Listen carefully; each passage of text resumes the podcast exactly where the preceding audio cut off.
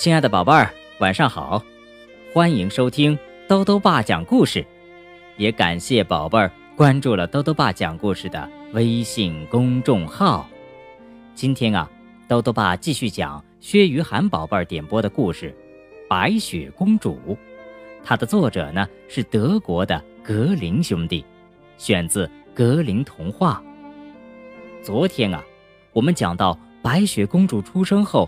长成了一个特别漂亮的姑娘，可是，恶毒的王后通过魔镜得知白雪公主比她美，可把她给气坏了。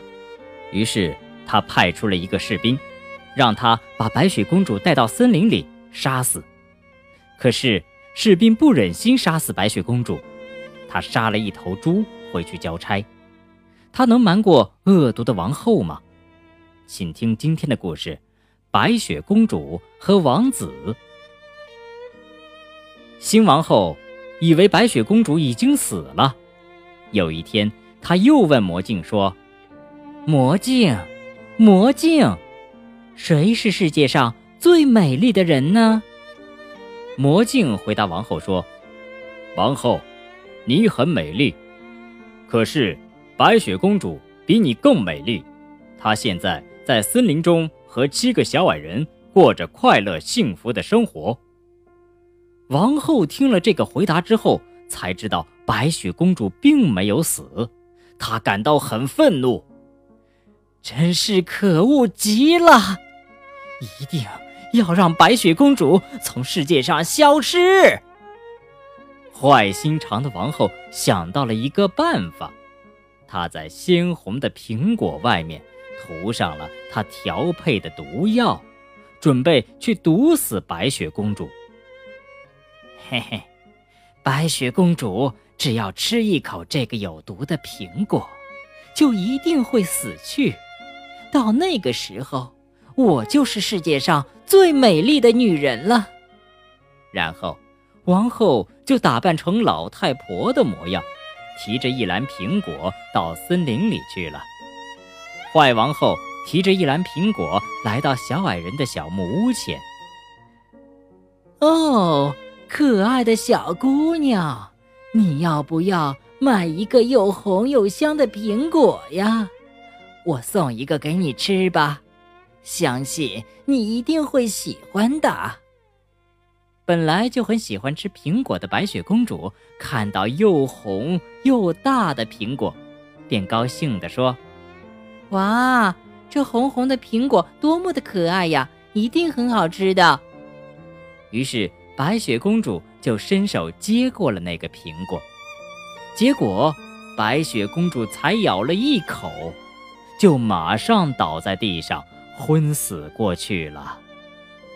坏心眼的王后看到她倒在地上，大笑着说：“哈哈，白雪公主从此以后。”就从这个世界上消失了。小矮人傍晚回家之后，看到白雪公主躺在地上像死了一样，他们马上把她抬到床上，尽力的施救。可是白雪公主仍然没有醒过来。于是小矮人们哭哭啼啼的把白雪公主放在一个装满鲜花的玻璃棺材里。准备举行盛大的葬礼。就在这个时候，一位邻国的王子正好路过森林，看到玻璃棺材里的美丽可爱的公主，还有在旁哀悼的小矮人和动物们。王子知道了事情的经过之后，含着眼泪，悲伤地注视着白雪公主说：“哦，可爱的公主，如果你能复活的话，该有多么好啊！”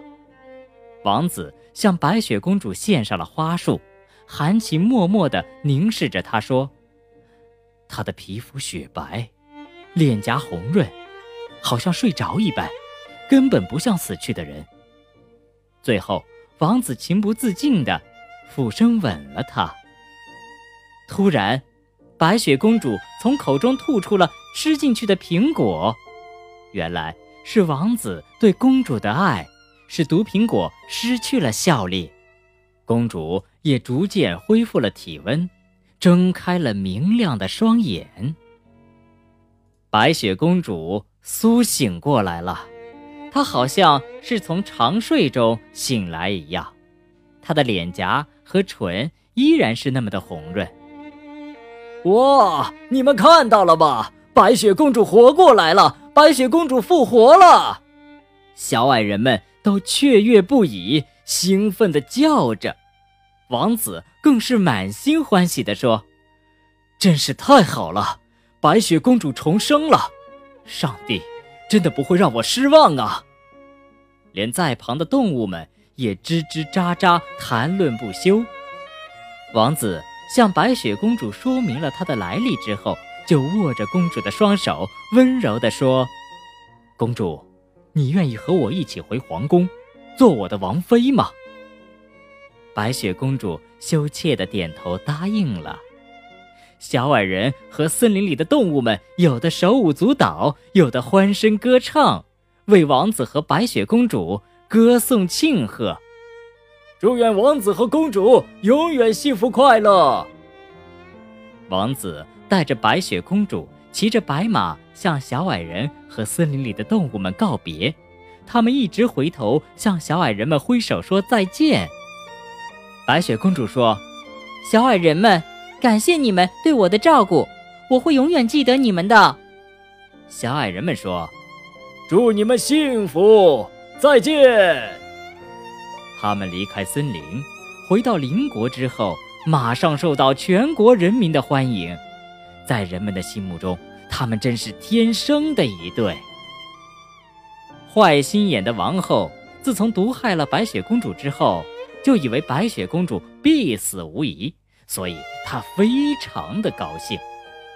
有一天，她满怀自信地问魔镜：“魔镜，魔镜，现在全世界最美丽的人应该是我了吧？”魔镜回答说。除了白雪公主之外，你是最美丽的人。但是在邻国生活的白雪公主比你漂亮千万倍。王后听了之后觉得很奇怪，她想白雪公主不是被她害死了吗？可是她又想到白雪公主的运气一向很好，简直是要气死人了！我就不相信不能杀掉白雪公主。王后原本就是个女巫，于是她骑着魔扫帚，带着魔剑，飞往邻国，准备除掉她的眼中钉。但是，当她飞到邻国上空的时候，突然一道闪电朝坏王后打来，噼啪，一阵响声，把女巫王后从扫帚上打下来了。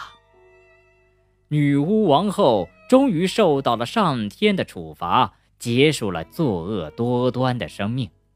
而此时，王子的国家却举国欢腾，因为美丽的白雪公主答应了王子的求婚，正在举行盛大的婚礼。小矮人和森林里的动物们也被邀请来参加婚礼。在全国人民的祝福声中，王子和白雪公主。将永远快乐的生活在一起。好了，宝贝儿，白雪公主的故事讲完了。豆豆爸想问宝贝儿一个问题：白雪公主吃了毒苹果倒下后，是什么力量让她重新活了过来呢？对了，是王子的爱。所以，爱是这个世界上最伟大的力量。只要心中有爱，我们就能战胜一切困难，对吗？晚安。